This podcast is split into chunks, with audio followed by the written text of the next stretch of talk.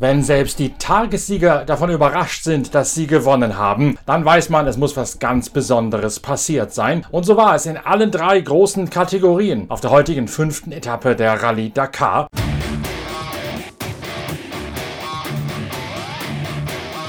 Bei den Motorrädern setzt sich Danilo Petrucci durch, der zweifache Siegfahrer aus der MotoGP, der heuer auf einer KTM, auf einer Vorjahres-KTM gar seine erste Rallye Dakar bestreitet, profitiert zwar davon, dass der eigentlich tagesschnellste Toby Price wegen eines Tempovergehens eine Strafe aufgebrummt bekommt und deswegen nur Fünfter wird. Trotzdem allerdings ist der zweite Platz, den Petrucci brutto eingeholt hat, aller Ehren wert und dass daraus jetzt der Goldrang in der Tageswertung vor Ross Branch und Nacho Cornejo wird. Das ist schon eine mittlere Sensation bei der Rallye Dakar, denn schließlich hat Danilo Petrucci, ihr habt es in unserem Sonderpodcast von heute Morgen gehört, eine wahre Tour der Leiden hinter sich mit Corona-Diagnose, mit einem Haarbruch in einem Knöchelknochen beim Testen, mit einem Hin und Her, mit Benzinpumpensicherungsproblemen und allen möglichen Pipapo. Danilo Petrucci ist an seinem fünften Tag im Marathon-Rallye-Sport tatsächlich bereits in der Weltspitze angekommen. An der Gesamtspitze der Motorradwertung verteidigt Gas-Gas-Pilot Sam Sunderland trotz immenser Schmerzen am heutigen Tag seine erste Position. Allerdings verliert er dabei eine halbe Minute auf Matthias Walkner, den alten und neuen Zweitplatzierten. Walkner, der Marathon-Weltmeister, liegt jetzt nur noch zweieinhalb Minuten hinter Sam Sunderland zurück. Höchste Zeit also für unsere tägliche Live-Schalte hinein ins Biwak von KTM, damit Matthias Walkner euch ganz genau erklären kann, was an diesem turbulenten Tag los gewesen ist. Ja, grüß euch daheim. Ähm, ja, der fünfte Tag ist jetzt auch zu Ende und ja, ziemlich ein actionreicher Tag, was ich jetzt so im Nachhinein mitgekriegt habe. Ähm, die Etappen war 350 Kilometer lang. Es war ziemlich schwierig zum Navigieren, weil einfach extrem viele Rotbuchknoten sind und der Schnitt, schätze ich, wird wieder so an die 90, 100 km/h gewesen sein und extrem viel stornige Pisten extrem schnell, teilweise gescheit brochen, teilweise richtig hinnige Flussdurchfahrten mit richtig großen Steinen, also wo man echt immer auf der Hut sein muss und dann diese schwierige Navigation ähm, nur dazu, oder wenn die nur dazu kommt, hat es echt nicht leicht gemacht. Ähm, ich bin echt gut reingekommen. Ähm, wir haben das Vorwerk ein bisschen härter gestellt noch.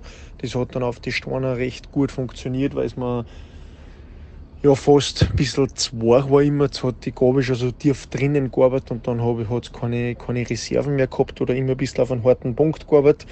Da haben wir jetzt dann die Balance ein bisschen umgestellt, ein bisschen härter gemacht. Das hat heute gut funktioniert.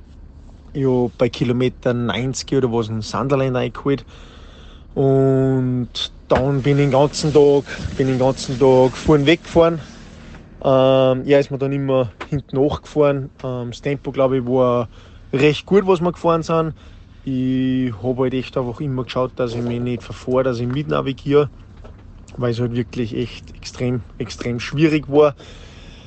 Ich habe mich dann leider, aber das ist ein bisschen, bisschen komisch gewesen oder weiß man noch nicht so, weil bei 274 Kilometer angeblich, da war halt der Wegpunkt, den habe ich gesucht, habe ich vier, fünf Minuten oder drei, vier Minuten verloren.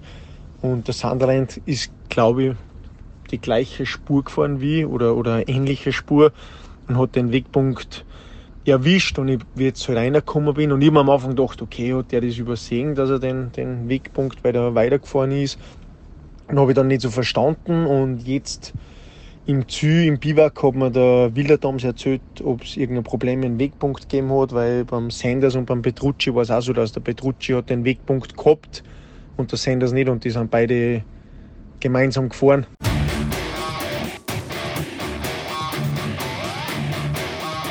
Ungewohntes Terrain befahren heute vor allen Dingen die Autos, die normalerweise auf einem normalen Rallye Dakar-Tag jeweils hinter den schnellsten Motorrädern losgelassen werden. Heute fuhr zum ersten Mal in der Geschichte der Rallye Dakar einen ganzen Tag lang die Motorradwertung und die Quadwertung eine andere Piste, und zwar eine völlig andere, als die Autos Side by Side und LKW. Timo Gottschalk, der Beifahrer des heute fünftplatzierten Kubab Schigonski, erklärt, was das für ganz besondere Herausforderungen für die Navigation Mission in petto hatte. Also wir die Autos haben so gemeinsam die Prüfung eigentlich eröffnet. Ähm, was dabei speziell ist, ist, dass im Prinzip du die ganzen Spuren der vielen Motorräder nicht vor dir hast. Äh, ein Vorteil, du siehst einfach mehr Abzweige, die im Rotpunkt markiert sind, äh, weil nicht alle, alle zerfahren sind von den Spuren.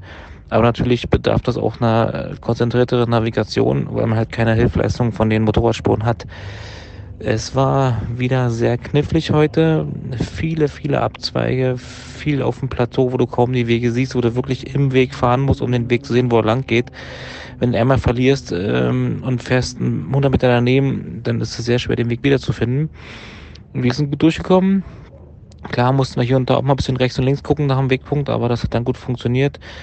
Ähm, generell eine schöne Prüfung, wie gesagt, sehr schnell am Anfang. Äh, schöne Dünenpassagen äh, zur Mitte und am Ende wieder sehr knifflige Navigation, sehr kaputte Strecken, große Steine in Wadis, äh, Flussquerungen, äh, Vegetation, äh, auch wieder viele knifflige Ecken, viele Zuschauer zum Ende auch.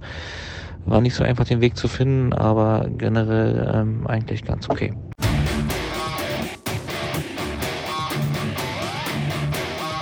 Lange Zeit liefert sich Carlos Sainz im Audi ein Duell auf Augenhöhe mit Henk Latechan im Toyota, der Pechvogel des Vortages, der dort bereits beinahe die Etappe gewonnen hätte, wenn nicht eine Radnabe abgeschert wäre, ist imstande, gegen den Öko-Hybrid von Carlos Sainz mitzuhalten und immer wieder bei den Zwischenzeiten vor Carlos Sainz sich zu klassieren. Henk Latechan ein weiteres Mal mit dem Zepter in der Hand. Carlos Sainz reagiert auf alle Angriffe mit den Zwischenzeiten. Zwischen Latechan und Sainz fliegt fliegt so lange die Führung hin und her, bis Carlos Sainz einen Dämpferbruch beklagt, im offenen Gelände stehen bleiben muss und auf Stefan Peter wartet, der nach den neuerlichen Problemen von gestern jetzt nur noch als Wasserträger und rasendes Ersatzteillager unterwegs ist. Peter schlachtet in der Wüste seinen Audi aus, spendiert einen Dämpfer an Carlos Sainz, der allerdings fährt natürlich mit erklecklichem Zeitverlust weiter. Für Henk Latechan, den Südafrikaner im Hallspeed Toyota, ist damit der Weg zum Tagessieg vor Sebastian Loeb und Lucio Alvarez frei. Und das, obwohl Henk Latechan mit einer ganzen Litanei von kleinen Problemen zu kämpfen gehabt hat. Er berichtet, reichlich verwundert und sichtlich amüsiert grinsend über eine Tür, die immer wieder aufgeflogen sei, die er dann mit Kabelbindern befestigt habe. Danach hätte er, weil er sie nicht mehr aufgekriegt hätte, bei einem Reifenwechsel über den Beifahrerplatz rauskrabbeln müssen. Eine Benzinpumpe sei ausgestiegen und hätte Aussetzer verursacht. Eine Antriebswelle sei abgeschert, die Tür sei nochmal wieder aufgeflogen und auf einer Düne hätte man gemeinsam studiert, wie man der Probleme Herr werden werden könne. Brad Cummings, sein Beifahrer, hätte die Gebrauchsanweisung gelesen, um das Problem mit der Benzinpumpe irgendwie zu überschreiben und er selbst hätte wieder mit den Kabelbindern hantiert. Dann hätte es noch einen Reifenschaden gegeben an der Seite, wo der, die äh, Tür festgezurrt worden sei. Das wäre wieder mit größeren Aktionen und neuerem Flickwerk verbunden gewesen. Niemals hätte er damit gerechnet, dass das hier eine gute Etappe gewesen sei und dann hätte er im Ziel gehört, er hätte sie gewonnen. Wo gäbe es denn sowas? Ein Tag wie durch die Hölle gegangen, sagt er. No, it was a mad day. Um, a proper, proper Dakar day. Uh, it started this morning really early on, just after the, the start, probably like 10 kilometers in. Um, my door went open. I don't know what happened. I think uh, something something broke in here. I, I see the latch is gone. Um, so yeah, then I, then I was trying to hold the door closed while driving. Uh, and then eventually at the at the the first uh, decontrol, we could see that the, the the door was or the latch was broken and it wasn't going to close. So I got into the car and then strapped myself or tie strapped the the door closed uh, on one of the straps that's in here. Um, then carried on like that. Then we got a puncture, so so I had to jump out through the car through Brett's door to get out to change the puncture. Um, then we had some. Then we had some issues with the fuel pressure. I'm not sure what was happening there. I think the the one fuel pump went. Um, so and then the tire straps broke again. Uh, so we we actually ended up stopping on a dune, and Brett was busy reading the book, trying to trying to figure out how to override the fuel pump, and I was busy tying the door back on because um, it started coming off. It started uh, breaking loose. Uh, and then then we had another puncture, but unfortunately that time we had to get out and get the wheel that's under the same door that's broken. So I had to cut all the tire straps or the, the cable ties, get out, get the wheel out, then get back in. And then we were back in, Brett handed me some more cable ties, so I cable tied the door closed again. And then we carried on going. So we we thought we were having a, a, terrible day, and then we got to the end of the stage, and it said we had the quickest time, and I, no, I couldn't believe it. It was it was a really up and down day, oh, no, unreal. Sebastian Loeb hat sein Minimalziel erreicht, so sagt der Franzose, nämlich ein paar Minuten gut zu machen auf den gesamtführenden Nasser Al-Attiyah. In der Gesamtwertung ist das allerdings nur ein Tröpfchen auf den heißen Stein. Al-Attiyah wird heute Siebter und hat damit noch 35 Minuten Vorsprung im Gesamtklassement auf Sebastian Loeb. Loeb sagt allerdings, man hätte sich in den Dünen quasi getroffen und abwechselnd Führungsarbeit geleistet. Mal hätte der eine ein bisschen abgeschnitten von den Spuren des Vordermannes, dann wieder der andere. Und deswegen sei es eine Art Katz-und-Maus-Spiel gewesen gewesen. Mehr als diese paar Minuten hätte man so nicht rausholen können. Sein Plan sei aufgegangen. Er müsse halt den Kessel unter Dampf halten und gucken, ob nicht vielleicht noch irgendwas passiere. Yeah, it, um, the stage was like we expected. Uh, Nasser was first on the on the road without the motorbike, so without any line, and that's really complicated. So I I catch him in the stage. I, one time we tried to pass him in the dunes, uh, taking another way, and we finally ended in front. But uh, then he was uh, behind and followed the line, and then he catch us again, and then we were fighting uh, for 200 kilometers, trying to to pass. But uh, each time uh, when he was in front or when I was in front, the other one was following, and at the first mistake he was passing. So it was impossible to make another gap. So we we are at the finish line. We took him a few minutes. Uh, that's the, was the plan in the morning, so we are happy with that. Nasser Al-Attiyah seinerseits lobt Mathieu Boimel, seinen Beifahrer, der wunderbar navigiert hätte, ganz fehlerlos, obwohl er die Etappe heute aufmachen hätte müssen, ohne Motorradspuren vorsichtig. Er sei deswegen sehr vorsichtig gewesen und hätte nur mit Sebastian Loeb gespielt, etwa für 100 Kilometer lang, denn Loeb sei nun mal der Hauptgegner, auf den er seine ganze Konzentration legen würde. Yeah, yeah, we did a good job, you know, Mathieu, he did the amazing uh, navigation without any mistake. And uh, just we've been a little bit uh, careful, you know, and uh, we stay with uh, with Sebastian uh, the last 100k, uh, you know, and just we play with him, you know, because he's the main the main target for for Dakar, you know, now. Yeah, I'm quite happy, you know, our Toyota working very well, and yeah, it's look like in good way.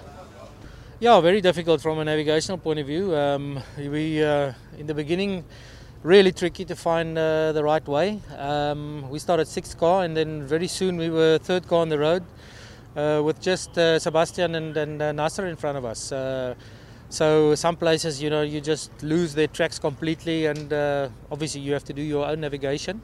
Um, and in the middle, quite a lot of dunes and, and, and stuff, some tricky dunes, and then very difficult navigation towards the end again. but sorry. Wo hatte ich noch einer? Mathieu Serradori im Buggy von Century, den er im eigenen SRT-Team einsetzt, wird Fünfter vor Pschegonski und Timo Gottschalk auf Rang 6 dann Genil de Villiers nach seinen fünf Strafstunden vom Vortag in der Gesamtwertung allerdings abgeschlagen. Dirk von Sitzewitz als Beifahrer von Khalid Al-Qasimi auf Tagesrang 33 und damit in der Gesamtwertung auf Platz 52 und Daniel Schröder läuft als 41. einem Etappenziel und liegt damit insgesamt auf Rang 34. Ja, wir sind heute Morgen losgefahren. Da ging es gleich erstmal im ersten Teilstück bis zur ersten Neutralis Neutralisation äh, relativ heiß her mit Steinen und so. Da hatten wir uns auch schon gleich vorgenommen, nachdem wir gestern ein bisschen Probleme hatten mit Platten, dass wir ein bisschen vorsichtiger das Ganze angehen und das haben wir dann auch gemacht. Wir haben dann im ersten Teilstück, glaube ich, auch gleich erstmal ein paar Plätze verloren, aber sind eben ohne Platten oder größere Probleme durchgekommen. Ähm, was wir dann bei der Neutralisation gesehen haben, dass das bei anderen ein bisschen anders aussah. Man muss dann ja immer 20 Minuten warten. In den 20 Minuten, wo wir da waren, haben wir dann zumindest drei andere Autos gesehen, die innerhalb dieser Neutralisation dann mit dem Platten angekommen sind. Und den Reifen darf man dann ja auch nicht wechseln. Also von daher war das vielleicht taktisch gar nicht so, so dumm, ein bisschen Zeit liegen zu lassen auf der Strecke, aber dafür das Auto heile zu lassen. Und ja, danach nach der Neutralisation ging es dann relativ äh, zügig weiter und dann hatten wir noch eine große Dünensektion, wo wir eigentlich wunderbar durchgekommen sind, haben uns nicht einmal festgefahren. Ähm, ein kleines Problem hatten wir mit der Navigation. Da haben wir ungefähr, ich sag mal, 10 Minuten oder so verloren, mussten wir einmal ein bisschen, bisschen suchen. Bei Wegpunkt 36 war das, glaube ich. Das war relativ ähm, kurz nach der ersten Neutralisation. Aber ja, ansonsten sind wir soweit gut durchgekommen. Das Auto ist top in Schuss noch. Also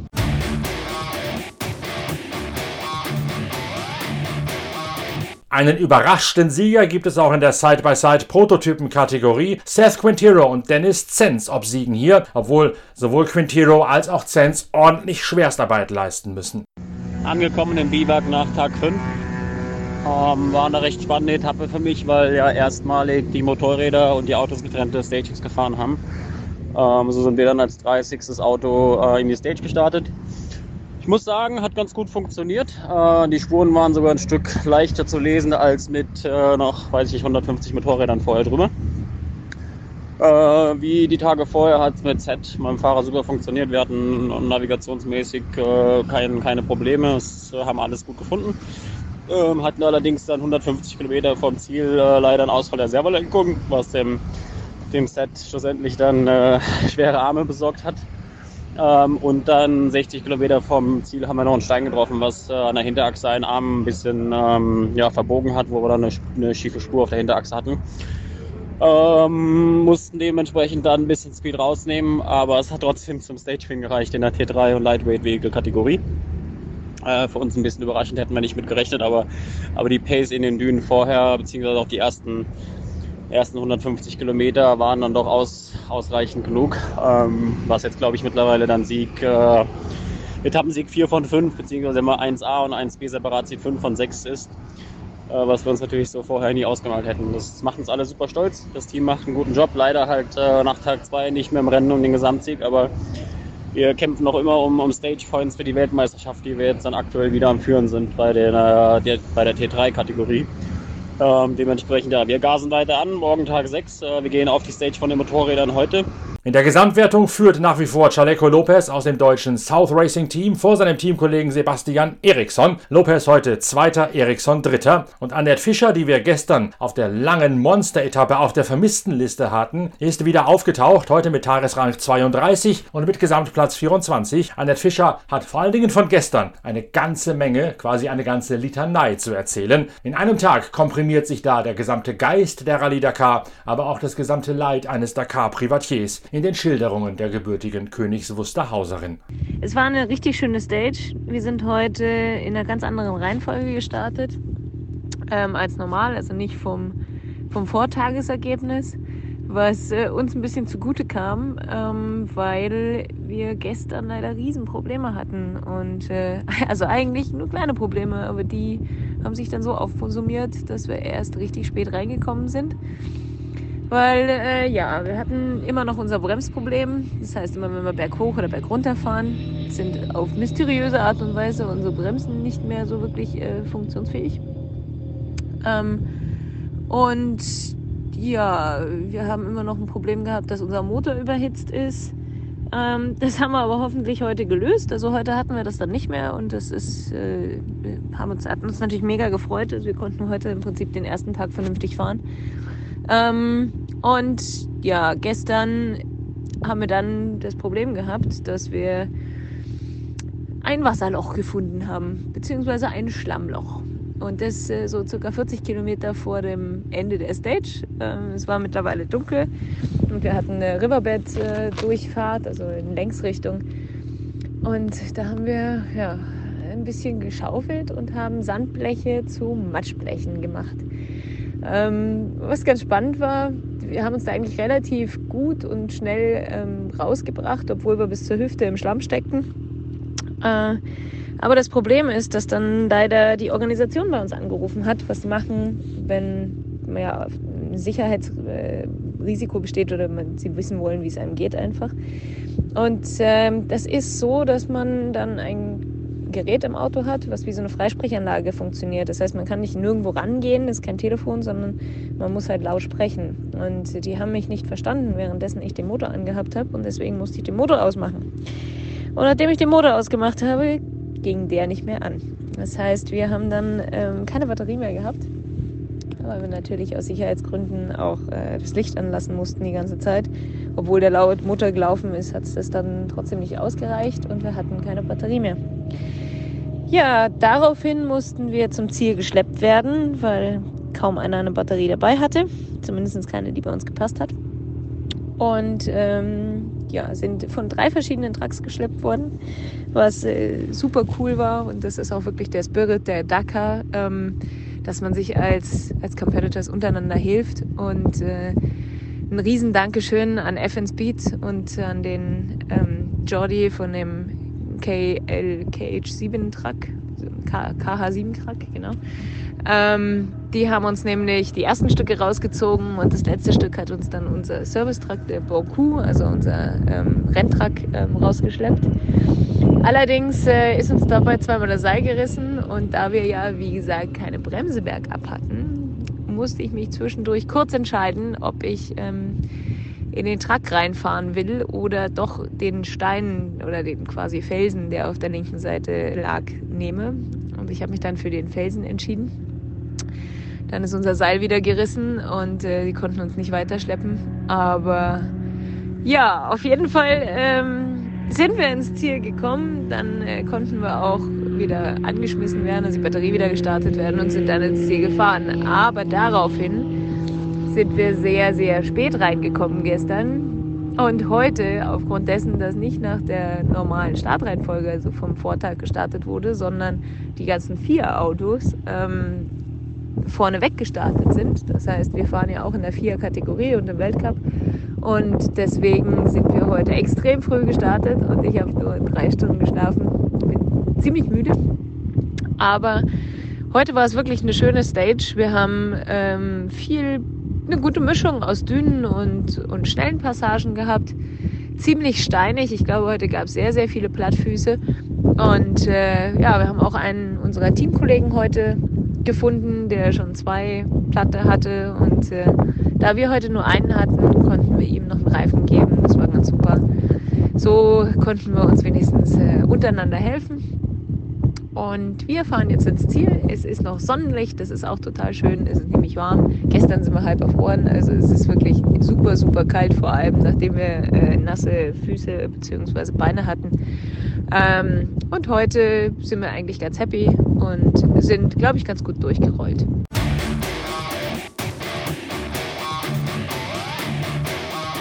Und wo wir gerade bei den Privaten sind, schalten wir doch mal wieder rein live ins Biwak von KTM in die Motorradwertung, wo Mike Wiedemann in jenem Bars-Team unterwegs ist, wo letztes Jahr Skyler House gefahren ist. Für Wiedemann heute ein eher durchwachsener Tag. Ja, wie war mein Tag? Ich bin leider gleich zu Beginn auf ein paar Fahrer aufgelaufen, wo ich ja, die sich dann im Canyon verfahren. Ich bin natürlich Mitfahrer, war keine gute Entscheidung. Aber ja, Fehler passieren, daraus muss man lernen. Und habe eine Menge Zeit verloren, aber habe den Weg wieder zurückgefunden, aus dem Canyon raus. Und später kam dann noch ein Sandsturm, wo man auch wieder, beziehungsweise wo ich wieder eine Menge Zeit verloren habe weil man einfach gar nichts mehr sehen konnte. Also nicht mal mehr Hand vor Auge. Und ja, anschließend wurde dann nach 280 Kilometer Stage abgebrochen, weil es zu gefährlich war, beziehungsweise weil man nichts mehr sehen konnte. Ebenfalls zwei KTM fahren die Hamburger Gebrüder Stefan und Thomas Preuß. Und in der Tat fahren sie heute beide wieder, wie Stefan Preuß im Ziel berichtet. Wir hatten heute einen sehr guten Tag. Die freudige Überraschung war, dass mein Bruder wieder einsteigen konnte ins Rennen. Ähm, er hat jetzt seinen Joker gezogen sozusagen, darf damit in die Dakar Experience Klasse einsteigen. Das sind, ist eine Klasse, wo man Erfahrungen sammeln kann für seine nächste Dakar, wenn man in der jetzigen Dakar aufgrund von technischem Defekt gescheitert ist. Man darf dann drei Tage pausieren, deswegen nennt sich das, man hat drei Joker. Man darf aber nur einmal zurückkehren. Also wenn man zurückgekehrt ist, muss man durchfahren oder das Rennen ist zu Ende. Tommy ist heute wieder eingestiegen. Ähm, ich habe nach dem Start, weil ich acht Minuten vor ihm gestartet bin, ähm, auf ihn gewartet, habe also acht Minuten verloren, die es aber absolut wert waren, ähm, dafür mit dem eigenen Bruder wieder äh, eine Runde zu drehen, ähm, wie wir das ursprünglich, was der ursprüngliche Plan war. Ähm, dann sind wir gefahren, ich habe navigiert, es hat wunderbar gepasst, einen guten Rhythmus, guten Speed gefunden. Und äh, nicht nur, dass es schön ist, mit dem Bruder zu fahren, er hat mir dann auch noch einen sehr guten Navigationsdienst erwiesen. Wir sind in ein Barranco, in ein Wadi reingefahren. Sehr schwierige Navigation, da können sich die Autos schon morgen drauf freuen. Ähm, dann geht es äh, zehn, zwölf Mal wird dieser Fluss gequert. Es sind Steine eingemalt, es sind Bäume eingemalt, ähm, es sind Kompasskurse eingemalt, alles Mögliche. Sehr, sehr viele Informationen. Und wenn man die Landschaft dazu sieht, dann weiß man immer gar nicht so richtig, wo was nun hingehört. Also ein bisschen Blindflug ist es schon. Wir haben uns dann äh, kurz in ein äh, Tal verirrt, in einen Abzweig, der dann in einer Sackgasse endete, wo äh, eine arabische Familie ähm, Picknick gemacht hat, die uns dann vermeintlich den Weg zeigten. Der war aber falsch. Also haben wir ähm, das Mittel zur Wahl genommen, zu dem letzten bekannten Punkt im Rotpunkt zurückzufahren, den wir sicher getroffen hatten, den wir noch erinnert haben. Sind also zurückgefahren, haben den Terra-Trip, den Tripmaster wieder auf die Kilometerzahl eingestellt, ähm, die zu dem Punkt gehörte und haben von dort neu angesetzt. Und dann hat äh, Tommy eine sensationelle ähm, Transferleistung gebracht, ähm, hat den richtigen Weg gefunden. Das war wirklich schwierig. Wir sind da ratzfatz rausgekommen. Ähm, wir haben als Brüder top zusammengearbeitet. Neben uns standen noch ein paar Italiener, die uns reinreden wollten. Äh, davon haben wir uns völlig unbeeindruckt gelassen. Äh, am Ende ist uns ein großer Tross von Motorradfahrern und Quadfahrern gefolgt, die, glaube ich, alle erleichtert waren, dass Tommy dieses Problem gelöst hatte. Und wir konnten weiterfahren, weil ähm, Hätten wir den Weg der arabischen Familie eingeschlagen, wären wir, wären wir heute nicht im Biwak und die Rallye wäre sicher zu Ende. Also ganz große Geschichte, schwere Navigation. Ähm, dann sind wir weitergefahren. Die Etappe lief gut. Bei 163 Kilometer soll den Tankstopp kommen. Ähm, und auf der, auf, auf der einen Seite der Strecke auf einmal bei 20 Kilometer vor dem Tankstopp stand auf einmal der Hubschrauber, ist der Hubschrauber gelandet. Wir wurden ähm, rausgewunken, angehalten. Ähm, es hieß, dass aus Sicherheitsgründen äh, das Rennen beendet ist für heute. Ähm, wir wussten nicht, was los ist. Wir haben alles Mögliche geglaubt. Kam, sollten dann langsam weiterfahren bis zum Tankstopp, ohne was zu riskieren. Äh, haben dann getankt und erfahren, dass dort ähm, da, haben, das, haben das wahre Problem erfahren, dass die Hubschrauber aufgrund des Sandsturms, den wir auch schon bemerkt hatten, nicht mehr fliegen konnten. Und das ist eine ähm, Sache, wo der Veranstalter äußerst rigoros mit dem Rennabbruch vorgeht, weil so wie die Hubschrauber nicht mehr fliegen können, ist eine Rettung von Verletzten nicht mehr möglich. Und das ist ein Renntag auch nicht wert, dass ein Fahrer, das kann einen ja auch mal selber treffen, in der Wüste liegt und die Rettungskette kann nicht anlaufen, wie sie geplant ist. Also Rennabbruch, wir sind dann im Konvoi von einem Organisationsfahrzeug zurückgeführt worden ähm, über die Straße. Und äh, eigentlich war unser Plan heute ähm, unser Rotbook ähm, Dirk, Dirk, von Sitzewitz und Timo Gottschalk äh, zur Verfügung zu stellen, kameradschaftlich, ähm, damit die für morgen Informationen haben. Die fahren morgen die Strecke. Ähm, das hat der Organisator aber anders äh, vorgesehen. Wir wurden also vom, von der Autobahn runtergewunken in einen kleinen Art Park Fermé. Uns wurden die Rotbooks abgenommen und erst gegen Quittung haben wir das Folgerotbook für den Weg ins Biwak bekommen. Also man ist hier hochprofessionell aufgestellt, man ist auf alle Tipps und Tricks ähm, eingestellt. Aber selbstverständlich, falls Dirk und Timo heute noch vorbeikommen bei uns, werden wir natürlich ausführlich berichten, äh, wo man abzubiegen hat, um nicht bei der arabischen Familie beim Picknick wieder zu landen.